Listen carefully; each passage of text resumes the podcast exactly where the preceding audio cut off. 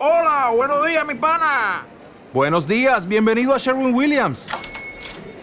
¡Ey! ¿Qué onda, compadre?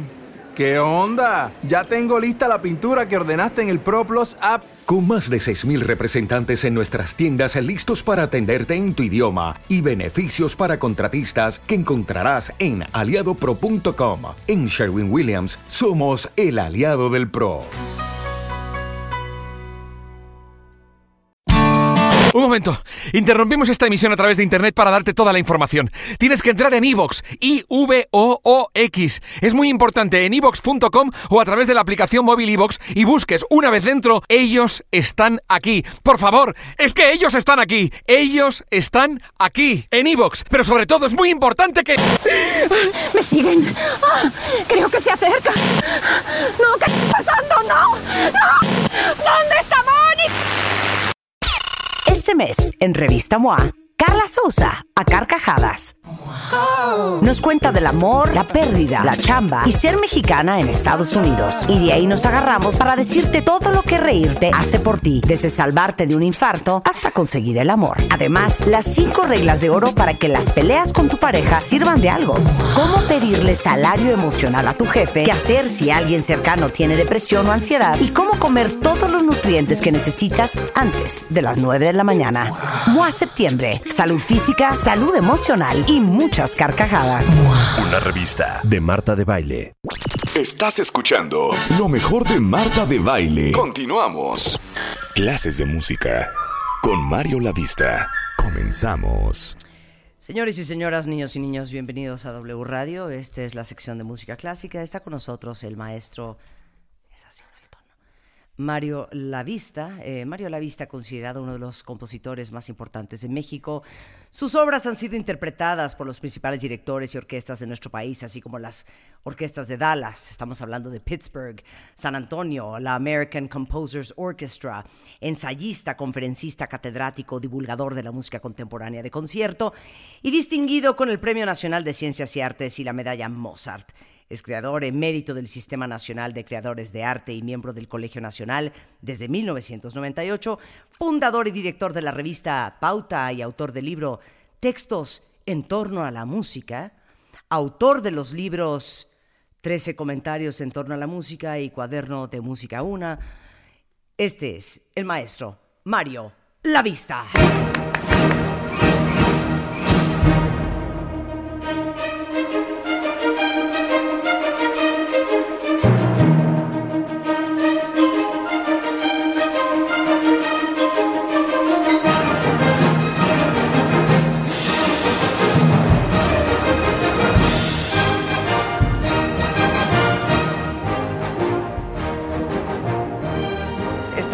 nosotros el maestro Mario Lavista, como lo pueden escuchar, eh, dirigiendo a más de 150 músicos en el estudio La Orquesta de Viena. Súbele, por favor.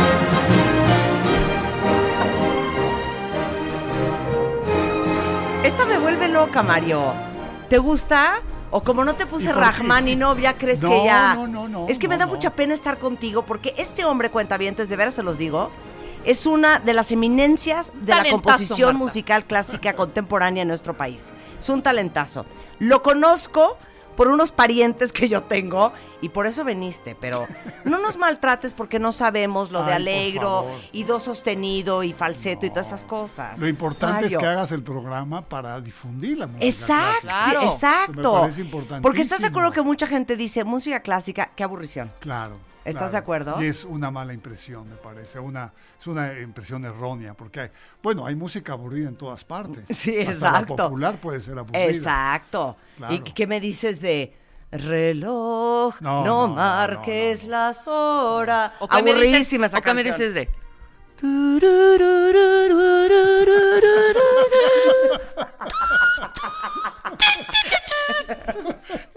¿Cuál es ese? ¿Cuál es esa canción? La del flautín esta, ¿cómo es? De, el, el ave fénix. no. Pero ¿de No. quién El es ave fénix. No, no es el ave fénix, es el cóndor pasa, hija. El cóndor pasa. El cóndor pasa es un horror de canción. Oye. Tú eres compositor. Sí, yo estudié, mira, yo estudié originalmente piano, como casi todos los que nos dedicamos a la música clásica, la puerta de entrada es el piano. ¿Por? Bueno, porque es un instrumento maravilloso. en- en primer No el timbal. No, No. no.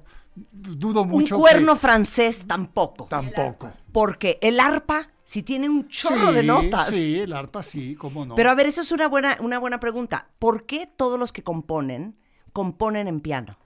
Bueno, en en primer lugar porque el repertorio, el repertorio para piano es una, es una maravilla. O sea, tienes música desde Mozart, Chopin, Schumann, pues, todos los grandes compositores han escrito para piano.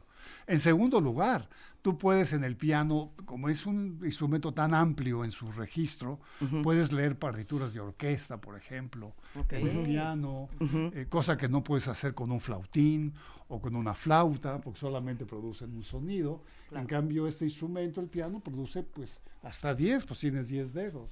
Y es desde que se inventó el piano, ha sido uno de los instrumentos pues más socorridos por los músicos. El piano se inventa en el siglo XVIII, no es un instrumento tan viejo. No es nada viejo. No, es muy nuevo este instrumento. Oye, espérame un segundo. No, ¿De qué me estás hablando? Claro, el piano se inventa a principios del siglo XVIII. No, espérame un segundo. Y cuando María Antonieta estaba bailando, ¿qué, qué, qué estaban tocando? ¿Un clavicordio o qué? Claro, era el ¿Era un clavecín, clavicordio? era el clavecín, el clavecín. El clavecín. Claro, que es el clavicordio, este Sí. instrumento barroco, digamos. Barroco, claro. barroca, Ajá. donde se toca Bach, donde se toca... A ver, quiero oír un clavicordio. Luz, dame un clavicordio. Sí, una, este, que Pero ¿cuál es la diferencia el- entre un clavicordio y un piano? Bueno, la construcción misma. Eh, Un, un clavecín, eh, eh, para producir un sonido, tiene una especie de gancho que, que- que toca la cuerda para arriba, la jala, mientras que el piano tiene martinetes, que son esas cosas de madera que golpean la, la cuerda. Claro. Y que se regresa Y es un instrumento de cuerda, Marta, no es de viento. Ahí está. Eso es un clavi. Esto parece un laúd. Va a entrar un, clavi, un, un clavecín en algún momento de esta pieza. Un clavecín. Eso es un clavicordio. Ok. Ahí está. Ahí está. Sí, edad Es media. es muy diferente sí, claro. al sonido del piano. Claro. El sonido del piano, el piano, es- el piano lo inventa un señor llamado Bartolomeo Cristóforo, que era un eh, eh, era, era un tipo especializado en cosas mecánicas en Florencia a servicio de uno de los Médicis. Y este Médicis era un apasionado de las cosas mecánicas y de los relojes y de los robots que se hacían en esa época.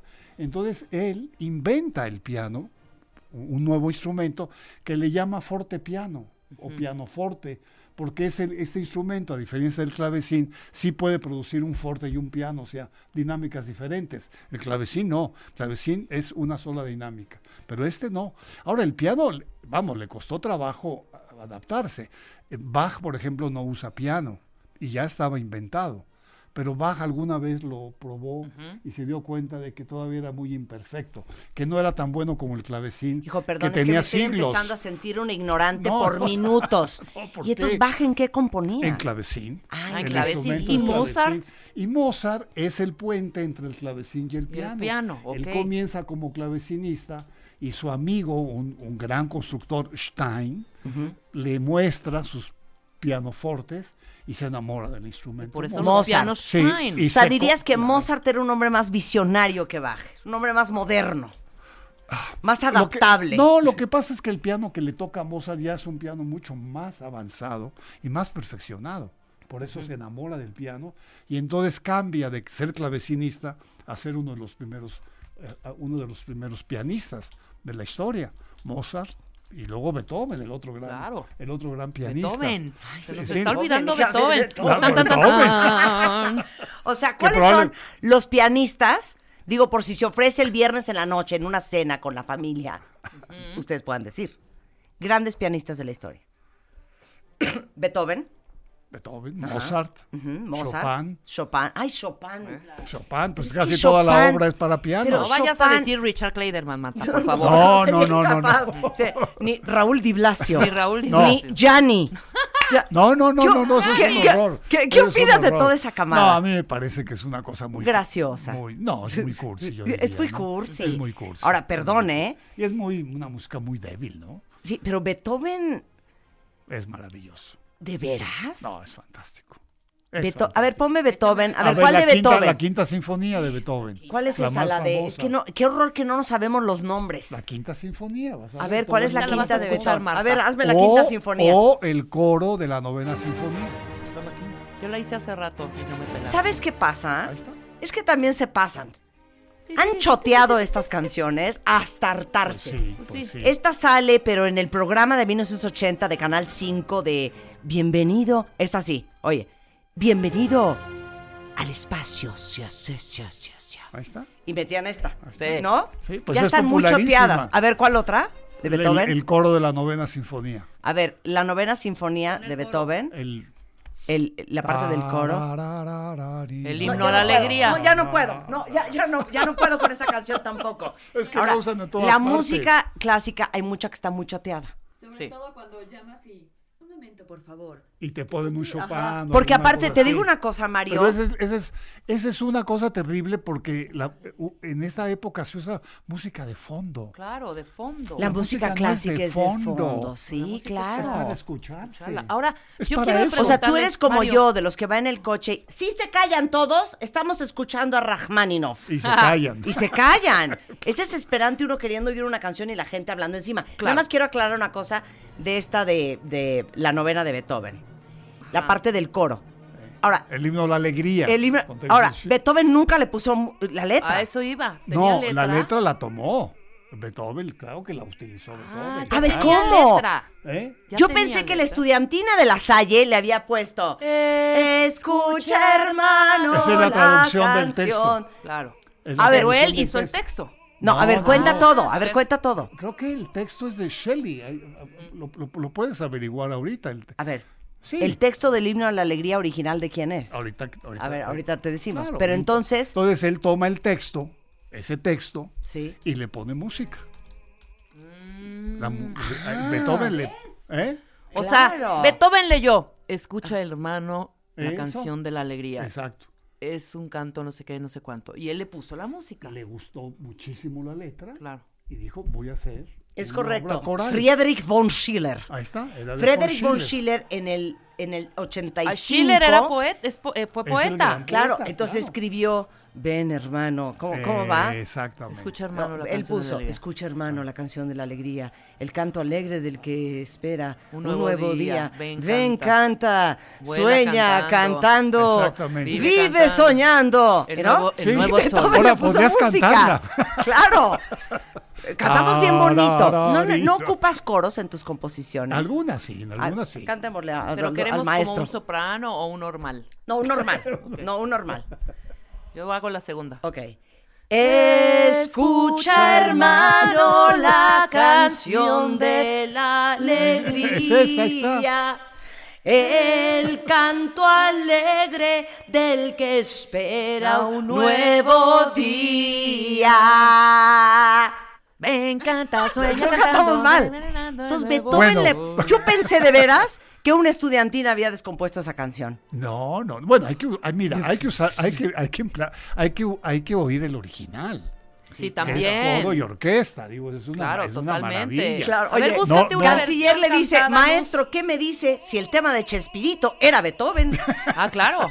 claro. Mira, seguramente Beethoven es el autor más conocido en la música clásica. Claro. Fuera de la música clásica, ¿quién no conoce a Beethoven? No, Ok. Y además Estoy está la acuerdo. leyenda, no, no leyenda, la cosa de que era sordo, de que se volvió sordo, Exacto. evidentemente, y era terrible para un músico. Nada, nada puede ser peor que quedarte sordo, como Claro. para un pintar quedarse ciego. Y Ahora, Beethoven claro. sí se quedó sordo. Sí, sí se quedó sordo, Claro. pero podía componer porque conocía, o sea, se acordaba de las notas. Y porque tenía ¿Cómo muy desarrollado, claro, y porque tenía muy desarrollado su oído interno. Entonces oía la música, claro. Ahora, espérate, es que tengo una pregunta Claro. magnífica para el maestro. Pero antes de eso, ahorita Marta. dijiste do, ¿no? Ok, ¿Por qué es do, re, mi, fa, sol, la, si? bueno. ¿Y por qué no es ti, re, Claro, fu, claro, fa, claro. fe? Esa es una buena pregunta. Originalmente, originalmente en la Edad Media, el nombre de las notas era, eh, se, se- se hacía con letras. Entonces, a la nota que nosotros llamamos la, era la letra A. a la que llamamos si, era la letra B. El do era la C, el re era la D, hasta llegar, ¿me recorres Claro. las siete notas. Todavía hoy, en las eh, culturas sajonas, por ejemplo, en Alemania, en Estados Unidos, en Inglaterra, si tú ves un disco vas a ver, por ejemplo, la quinta sinfonía va a decir, no sinfonía en do menor, va a decir sinfonía en si minor. Sí, porque sigue utilizando... Así hacen C de casa. C de casa. Sí, claro. Sí, eso Sí. es do. Nosotros en español o en francés diríamos do. Do. Ellos dicen todavía, utilizan la terminología, hombre, antigua. O sea que de- entonces era A, B, C, D. Exactamente, A, B, C, D, D, E, F, G. Exactamente, originalmente. Entonces un, un monje benedictino Ay, ya quiero ser tu amiga. en el siglo... Un monje benedictino propone en un texto en latín que los nombres sean eh, eh, dichos con sílabas, que son las que conocemos ahora, do, re, mi, fa, sol, la y si, y propone un himno a San Juan en donde cada comienzo de verso tiene las sílabas, Sílabas. que nosotros Que él conocemos. sugirió, claro. Originalmente el primer verso es ut quen laxis, ut. Bueno, la nota ut después se cambió a la nota do, a Ah, sugerencia de un músico que se apellidaba Doni, de agarraron el do. Pero en Francia, por ejemplo, hoy todavía, yo estudié Es muchos ut. años en Francia, dicen ut, ut, Ut. ut mayor. Sí, Rara do- vez dicen do, mayor, siguen utilizando el ut. Bueno, este himno tiene las primeras seis notas, do, re, mi, fa, sol y la. Y el si se hizo, poquito después se tomó, se tomaron las iniciales de Sancte Giovannis, San Juan, en latín Sancte Giovannis, y se puso SI a la nota si. La- son las iniciales de, San, de, de- de Santo, Sancte Giovannis, de San Juan. Sante Giovannes, sí. claro. E, UT es Keant Laxis. Sí, ut quen laxis resonare Quen fibris, laxis. ¿no? Re- la re es. Eh, sí. Resonare Re, fibris. sonare fibres. Mira, gestorum. ¿no? Ajá, sí. Fábula, no me acuerdo qué más. Famuli tuorum. Sí, Eh, el sol es solve polluti. sí. ¿Qué es? Disuélvase la Ahí- polución. Ahí está, la, Ahí ahí está, la traducción. Deshace el reato de. Eh, labi reatum es nuestros manchados labios. Y. Sancte Ioannis o Es- bendito San Juan. Son Ahí las está. Son las iniciales. Este es el o que sea, no nacieron en la novicia rebelde, en la No, parte de No, no, no. Let's start at the very beginning. tarara. A very good place to start. Do y do igual, señor. Igual. Es que yo me la sé en español. ¿Te Sí. la sabes en español? Do, un do. ¿Qué? ¿Cómo es? Do, Era con, un do, con ¿no? este, esta, No, esta- mi, do, a dear, Julie esta Andrews. cantante buenísima. Ay, buenísima. Julie Andrews. no, a dear. No. ¿cuál do? El señor. No, no, no. Es que en español está la traducción, como la cantábamos en español y en inglés. Y No, la cantas en tan, inglés, tan, do. tan, Ray, tan, a drop tan. of golden sun. Me, a name I call myself. Far, a long way to run. So, a needle pulling thread. Exactamente. Luego es So, la, a la, noche follow ajá. so. Me, Me, tea, a drink with Chinaman bread. That will bring us back to the. Oh, oh, oh. Oye, ahora, dijiste hacer. Ahí está, ve qué bonito.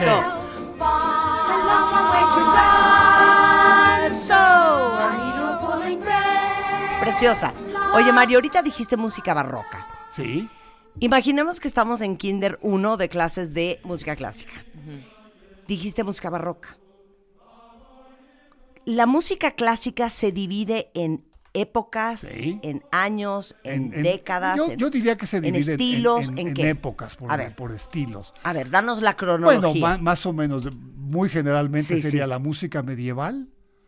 Bueno, la música que llega hasta el siglo, pues el siglo XIV. Luego se- viene el Renacimiento. Y en, en pintura, bueno, piensas en Rafael, piensas en Miguel Ángel, bueno, piensas en Leonardo da Vinci, pero hay grandes músicos muy poco conocidos, Palestrina, Roscan de Pré, en fin, hay unos músicos maravillosos en el, del Renacimiento. Eso dura el siglo XV y XVI. Y en el XVII, o sea, 1600 para adelante, Ajá. es lo que conocemos como la música barroca, La que amo. coincide con qué? Pues con Rembrandt, el gran pintor barroco, Sí. con Velázquez, ni, ni más ni menos. Y, en, y en- es, es la época de Galileo. Es, la, es, la, es exactamente el comienzo del barroco, es cuando Galileo funda la ciencia moderna. A ver, para ahí. ¿Ya me explico? ¿Podemos Y- ponerle mi favorita de música barroca? Un Vivaldi, por ejemplo. Que A ver, suba. ¿Suelta? No lo puedo Sí, creer. es una No preciosidad. lo puedo creer. Con esto entré a la iglesia el día que yo me casé. Muy bien, Marta. Super elección. No, bueno, qué música. Les voy a decir dónde aparecía yo. Aquí.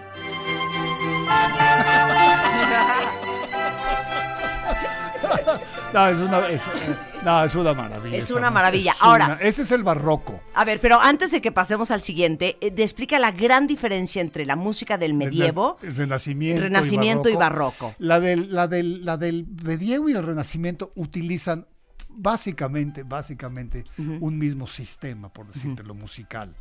La cosa con el barroco es que el sistema musical cambia y se inventa un género que conocemos como ópera. La ópera Nace el es el invento del barroco. O sea, ¿cómo? Un señor, el, el primer gran autor de ópera se llama Claudio Monteverdi Ajá. que este año celebramos sus 450 años de, de nacido. Y él compone, por ejemplo, Orfeo, la primera gran ópera de la historia, eh, es de Monteverdi.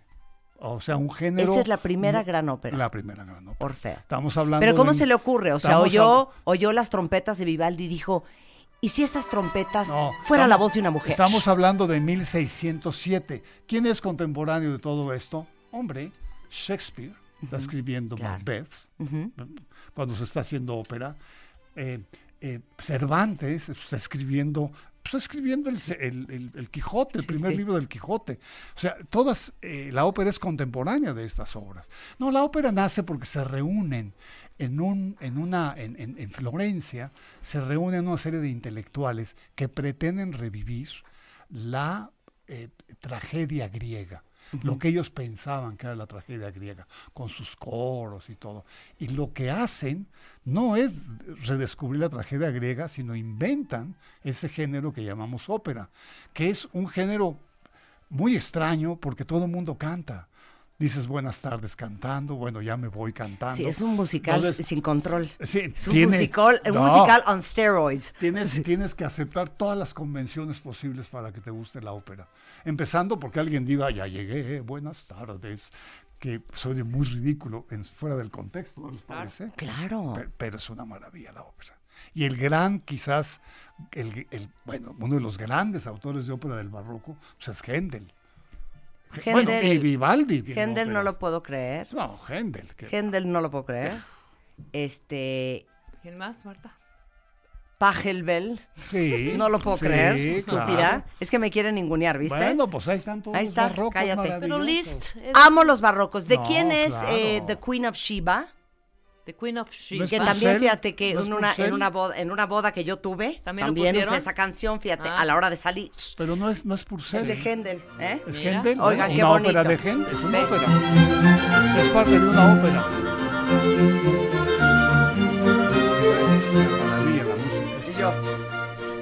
Sí, exacto. tocando la guitarra. ok, nos quedamos con el Entonces, barroco. es el barroco, Sí, así y- y, el nacimiento de la ópera. Exacto. Bueno, esta época termina, digamos, con la, con la muerte de, de Bach, con la muerte de Händel, que es 1750 más o menos. Ajá. Y, y a partir de ahí ya surge el clasicismo. Para ahí, porque tenemos que hacer un corte comercial. Hagamos. Y regresando, el clasicismo con el maestro Mario Lavista en W Radio. Estás escuchando lo mejor de Marta de Baile. Continuamos. Estás escuchando lo mejor de Marta de Baile. Regresamos. Clases de música con Mario Lavista. Comenzamos.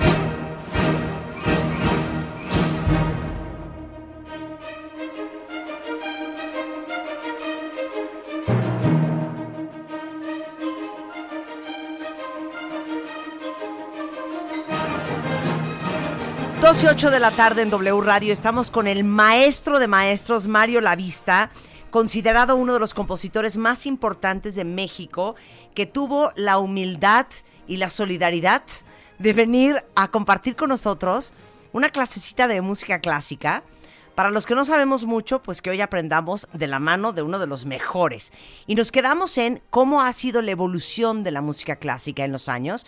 Ya hablamos de que empieza en el medievo, ya hablamos de la música barroca, eh, del renacimiento, luego la barroca, y nos quedamos en que cuándo empieza el clasicismo. Eh, más o menos a mediados del siglo XVIII, 1750, que es la muerte de- del año en que muere en Bach, el, el último gran, quizás el último gran barroco, y aparecen el, el clasicismo básicamente en Viena con tres personajes maravillosos, que son Haydn, Mozart y Beethoven. Ahí comienza lo que Los papás de la música clásica. El clasicismo, claro, claro.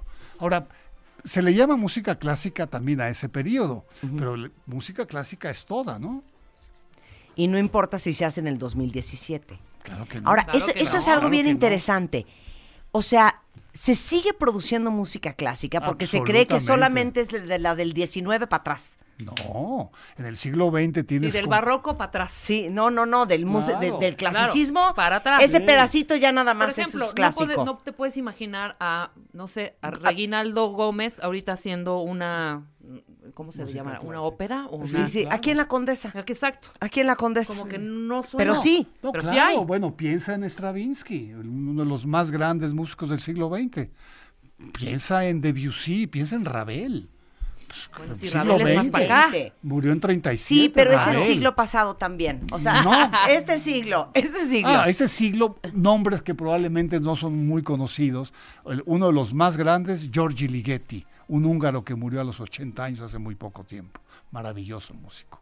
Luciano Berio. Pero ¿por qué esta gente no se vuelve famosa? revueltas. Pero eso sí, ¿qué Ah. tal. RBD y OV7? Ah, sí, mira. O sea, pero ¿por qué? ¿Pero por qué? Y Katy Perry. ¿Y ustedes que aman la música no lloran? Pues no es posible que nadie peló a este hombre que ya hasta se murió y, es un gran es un grande, el grande de los grandes, grandes. Mira, probablemente la- el destino de la música clásica en el siglo XX y XXI es el mismo que la poesía. Digo, la poesía sigue existiendo, se sigue Claro. leyendo, pero no hay tirajes, no es un bestseller la poesía. Se publica unos cuantos libros, pero se lee poesía. Probablemente el destino de la música clásica en, el- en- en la época contemporánea sea el mismo que el, que el, que el destino de la poesía. Nadie, Puede ser. nadie va No, a yo estar pensé en que te contra ibas de a la aventar poesía. un chascarrillo de en el elevador. O sea, no. Oye, No, eh, o en el súper. no. Oye, Gershwin Es fantástico. es un músico. compositor de música clásica. Digamos que, que él es- tiene un pie metido del jazz Ajá, y otro, tiene y otro esas pie mezclas. metido en la música clásica. Por ejemplo, escribe un concierto para piano, está en la música clásica. Y escribe comedias musicales, está en la música eh, jazz. Claro. Y, bueno, Pero es y- y- contemporáneo. bueno, es contemporáneo de Ravel, bueno, fue muy amigo además de Ravel. Y Oye. él compuso algunas de las canciones más hermosas que uno se puede imaginar. Oye, Mario, y dime, otra- dime Love. Eh, ¿cómo se llama? The, The Man I Love. The Man I Love. The Man I Love. Oh, Oye, Mario, y dime una cosa. En general, ¿te parece que es correcto decir que la música clásica es intensa y azotada? Eh, eh, bueno, puede haber música clásica intensa y muy azotada. Muy. Pero puede haber música clásica muy divertida. ¿Pero cuál es esa? Hombre, por ejemplo, pon- ponte un... Fuera del barroco. No, no, claro, pon, pon- una obra de Mozart, por ejemplo. Una obra alegre como un área de, de bodas de Fígaro. Pues es, es- es el sol. Uno oye el es la salida del sol. Pero no dirías que el gran grueso es azotado. En- En cierta época, si piensas en el romanticismo, puedes tener razón. Chopin, la melancolía de Chopin, Wagner con esas intensidades pasionales, Claro. Schumann. A ver, vamos a poner, vamos a poner el principio de Tristana y Solda de Wagner, Claro. que para mí me suena a me tengo que ir. sé que no contabas con esto, pero no puedo permanecer en esta relación. Lo siento, Carlos Augusto, lo siento. Esto tiene que parar aquí. Dime que no. Dime que no. A ver, dame otro Claro guion. no, dame otro claro guion. no, dame otro guion. No, claro que si no. es así. No, bueno, es la historia de amor entre Bueno, sí, los personajes. Claro. Ok. Y claro, claro que se presa. ¿Te gusta más esta? ¿Te no. gusta más esta? Súbele. Mario, Mario, las flores que me mandaste ayer son las mejores flores que he visto en mi vida. Y Entonces, ¿por qué cuando lloras? caminamos en la hipódromo Condesa, nunca he sentido nada en mi corazón como lo que sentí cuando tomaste mi mano. Es que así habla. es- Esta es, esta es la voz para esa música. Se puede usar, pero claro que se puede usar Claro, esa la puedes utilizar. Claro que se puede usar. Claro que la puedes usar para eso. Pero también la puedes usar para oír la ópera. Es No, la una ópera es una joya. Es una joya. Nada más porque no sabemos cantar ópera, si no ya estaremos cantándole al maestro. Ya sabes que todo es así regañado. ¿no? Somos unas Pero también tiene que ver. Todo esto se adaptan a Y ballet. luego, y luego también, por ejemplo, tienes música para marchar, ¿no? La música militar. A ver, danos una de esas. No, Una- pues, una marcha la que militar. tú quieras. ¿Cuál? La que, la que quieras. No, Pon- danos pon una. una, una marcha militar, este. ¿La de quién? John. Philip Sousa, por ejemplo. John John Philip Sousa, Sousa. música militar. Para marchar. Para marchar. Hombre, van a ver, todo el mundo conoce a John Philip Sousa. Vas a oír. Híjole, no, todo no. mundo, qué pena. No, no, maestro. ce- cero sentimos que lo No, conocemos. en este no, momento, ¿Sí lo en este conocemos? momento. Hombre, todo A Estados ver, Unidos. a ver, súbele. ¿Alguien no conoce esto? Todos. John Philip Sousa. Una, una- una- Pero es como de circo. ¿no la usan para el circo? No, no, no, es una marcha. ¿No es donde entran los elefantes? todos, sí. los, todos los universitarios americanos han marchado con esta música. A ver. En los, cri- en los créditos de algunas películas de soldados también. ¿No? Claro. A ver, Rodrigo tiene una pregunta. Maestro, ¿el vals es música clásica? Eh, el, el vals un com- vals, Luz, un vals. Ajá, el un vals comenzó como música popular en el siglo, yo diría, principios del siglo XIX. Y es fantástico leer las críticas de esa época al vals. Se le criticaba como una música lasciva, como una música que despertaba. Morbosona, vulgar, Sí, bajas en donde las mujeres levantaban un poco la falda y, veían el tobillo. Era muy criticado el vals. ¿O será como la lambada? Sí, era... la lambada? Claro Un baile sí, sucio. claro. Que es un baile sucio. Pero después el vals lo toma la música clásica y entonces tienes los, los maravillosos valses de Chopin. Bueno, los de Strauss. O sea.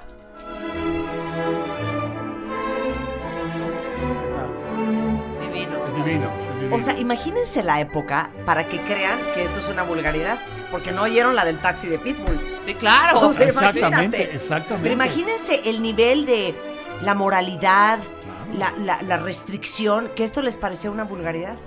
Porque, porque además tenías que juntarte con tu pareja, Claro. abrazarla, y ella tenía que levantar un poco la falda para poder. Para claro. poder dar las vueltas. Entonces hay críticos muy, muy severos este, en contra del vals. Y después muchos músicos lo adoptan como, como música clásica, Claro. no, ya no para bailar, sino para huir. ¿Y de dónde viene esto de que en los 15 años se tiene que bailar el vals? No lo sé, fíjate. No Porque esa sí es. ¿Quién habrá sido la Y primer siempre- y muchacha? siempre es un vals. Claro, Claro. que en los 15 años haya bailado alguna, lo sé. alguna Mira, princesa. otro de los grandes autores de vals es Johann Strauss.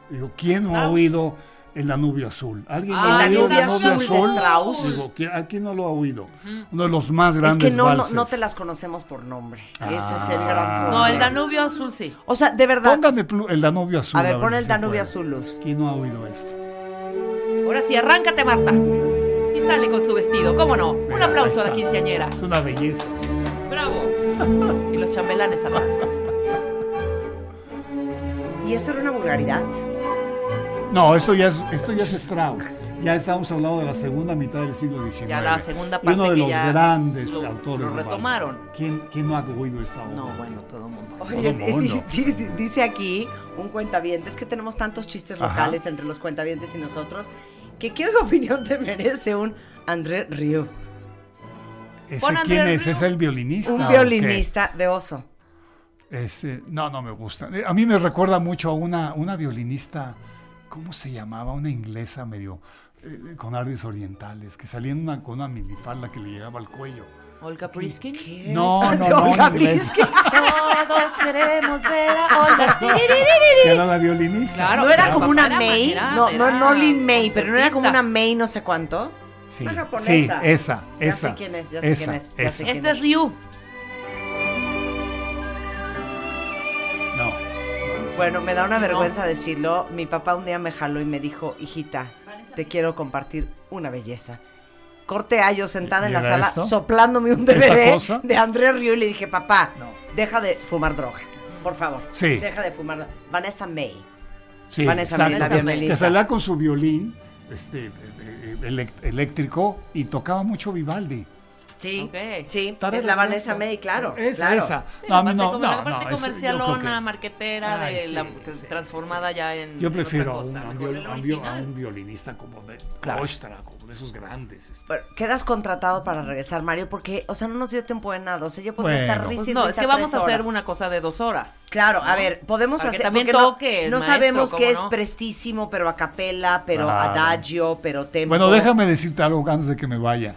La orquesta, como la conocemos, tiene su origen en el clasicismo de Mozart y Haydn. Ahí, O sea, ¿cómo? Ahí, sí, ahí, ahí se comienzan a formar orquestas, eh, tal y como las conocemos actualmente, Claro. con una familia de alientos, con una familia de metales, con cuerdas, eh, con percusiones. Originalmente eran 30, eh, más o menos entre 30 y 35 eh, músicos que formaban la orquesta y, ha ido creciendo y ahora tenemos orquestas de 80, 90, 100 músicos. Me explico, ¿no? Pero ahí, ahí, ahí se origina. Oye, ¿y qué era la música de cámara? Y la música de cámara es aquella en la que se tocan en los conciertos un número muy reducido de gentes. Por ejemplo, un cuarteto de cuerdas, Claro. eso es música de cámara. Un recital de, de voz y piano es música de cámara. No, quedaron Eh, muchísimas dudas. Esto, Ujú. O sea, eh, hecho, en yo no sé relación a la música orquestal, que es la música que, bueno, que exige además un director de orquesta, Claro. sino como, ¿Y quién decidió que mi debía sonar así? bueno, Que no suena a mí como fa. bueno, O sea, esta pam, Porque- do, re, porque- mi, ese es do. Porque mi no puede ¿Sabes ser por do. qué? Porque eh, hay una afinación en Occidente que dice, y, y todo el mundo ya está de acuerdo, en que la de- se debe afinar a 442 vibraciones. ¿Ves? Y así se afinan todas las Todas orquestas las del mundo. Todas. A ver, ¿cómo? ¿A cuánta? a ¿Cómo? 442 vibraciones. Tocas el La, y si quieres el otro La arriba, bueno, pues es el doble, ¿no? Sí, claro, 800, Exacto. claro. Eh, ya- Y, por eso el Mi, pues suena como Mi, por la relación con el La. Ya entendí perfectamente, clarísimo, claro. Porque se O sea, afina. vibración, claro. sea, las vibraciones. O sea, pero le vas sumando para cambiar los tonos a la Sí, vibración sí. inicial del do. Mientras más vibración, más agudo, mientras menos, Menos vibración, vibración, más grave. Más, más grave, exactamente. Entonces, todas las épocas han afinado, todos los músicos se han afinado a una, a una afinación única. Antes era un poco diferente, era mucho más baja, se ha ido subiendo la afinación. Pero ahorita estamos en 440, 442. Todas las orquestas antes de tocar, todas tienen que afinarse. Siempre dice un oboe que te da el la, se levantan todos los músicos bueno, se van y empiezan a afinar al mismo sonido. Nada más última pregunta. Ay, si es que ya, Mario. ¡sé nuestro amigo! Nada más una ¡Mario! cosa. Nada más dime si es mito o realidad, Mario. Que en, los, en la época de, de Hitler, él cambió la revolución de toda la música para que la gente estuviera como en más... ¿Eso es re- mito o realidad? ¿Eso no? No, la canallada, la, del- canallada fue que formó inclusive orquestas en los campos de concentración y tocaba música para que se fueran a, la- a las, a los, a las- a- a- a los los hornos. a los ¿no? hornos, No, claro. no, es una Uy. canallada. Pero fíjate qué interesante. En China, en tiempos muy, muy ancestrales, una de las primeras medidas que hacían los emperadores chinos cuando accedían al poder era cambiar la afinación del reino para que tuviera su propia marca. Sí, claro. Y, y la música dependía del departamento de medidas, de pesos y medidas. Entonces, ¡Wow! es fantástico. Entonces, claro. todos los emperadores cambiaban la afinación. Sí, tenían su propia, su Su- propio sello. Su afinación del reino. Ajá. La importancia que le daban a la música a la y al música, oído. claro. Hay que oír de manera diferente para que sea mi época. En fin, pero Bueno, imagínense los que toman clases con el maestro Mario Lavista No, en el Conservatorio belleza. Nacional de Música. de Sigues dando clases. en el conservatorio. sí, claro, llevo Que el toda mi vida. conservatorio, ¿de quién depende el conservatorio? Eh, de bueno bu- del Instituto Nacional de Bellas Artes y a su vez de eh, yo creo que la re- relac- eh, no pues ahora es el Ministerio de Cultura Pero les digo una cosa, ¿ah? Instituto Nacional de Bellas Artes, se requiere un presupuesto para la renovación y conservación del Conservatorio Nacional de Música que cumple 150 años. Bravo. No Claro. puede ser como tienen el Claro. conservatorio, ¿eh? Muy mal, muy mal. Tiene 150 años. Marta, siempre que hay un recorte presupuestal, lo, lo Sí, primero que recorren es es a la las cultura. artes, a cultura Muy y mal. arte. Entonces, obviamente, el conservatorio, por ejemplo, tiene una biblioteca francamente mala. Frágil. Debería tener una biblioteca de música, la mejor del país debería estar ahí. Claro. Pero no hay dinero. Bueno, para eso. Bueno, no para eso, exactamente. Hay Mario para, para todo menos Bueno. para eso. ¿Acepta ser nuestra nueva amistad? ¿Cómo no? Todo el ¿Cómo mundo en no, redes Marta? sociales te ama sin control. Hay muchísimas preguntas porque quieren saber hasta su opinión de Tiempo de Vals de Chayanne. ¿Qué, qué opina? Tiempo O sea, me, me, me volteé a ver con cara de quién es Chayanne, Sí, claro. Tiempo de Vals. Elmer, Elmer. ¿Qué? Elmer. ¿Qué, ¿Qué opinas de Yanni? O sea, no sabes todo lo que quieren saber. No, eh, ahora sí, en serio, sí quieren hablar de las traviatas, quieren aprender de ópera, quieren la tra- claro. Claro. Traviata, ya no supe que era traviata, hombre. Claro, la gran ópera de Verdi. Por eso, entonces vamos a hablar de este qué es forte, adagio, ala- a- allegretto, allegrissimo. Todo eso vamos a aprender con Mario Lavista, queda contratado. Pagamos en euros, ¿está bien? Está bien, muy bien. Muy bien, sensacional. Aceptado. Mario Lavista, obvio, no tiene redes sociales. No. Nada, ¿verdad? Qué mala No, onda. ni celular. Pero sí lo pueden leer Casi, casi. porque cuatro veces al año edita el libro, el- la revista, que es casi un libro. Pauta. Pauta, cuadernillos de teoría y crítica musical. ¿Y dónde lo encuentran este libro? Pues en las, las librerías. En las librerías. Sí, eso ya es. Ok. O pueden buscar el libro eh, editado por el Colegio Nacional, Mario Lavista, Cuaderno de Música 1 y 13 comentarios en torno a la música, también de Mario Lavista. Un placer tenerte aquí. Gracias por Regresa, la por invitación, favor. Marta. Pues regresaré No nada a más. con Pampi a decir, "Ay, qué bárbaras estas muchachas, no juego este programa. No, di que estuvimos increíbles. No, a mí me parece Me formidable. encantó Mario, muy buen invitado, por favor que regrese. Gracias. ¿Ya ves? A mí me un éxito en redes sociales. formidable que se, que se difunda la música. Sí, es, es una obligación para ti Me como un maestro formidable. enseñar en Radio Nacional y de manera masiva tus conocimientos. Bueno, tú nada más me avisas, Marta. Yo nada más te aviso. Bueno. Un placer, Mario. Ahora en Spotify. Salud, amor, neurociencia, inspiración. Los especialistas, los playlists, los matamestas y los mejores temas. Marta de Baile llega a Spotify. Dale play.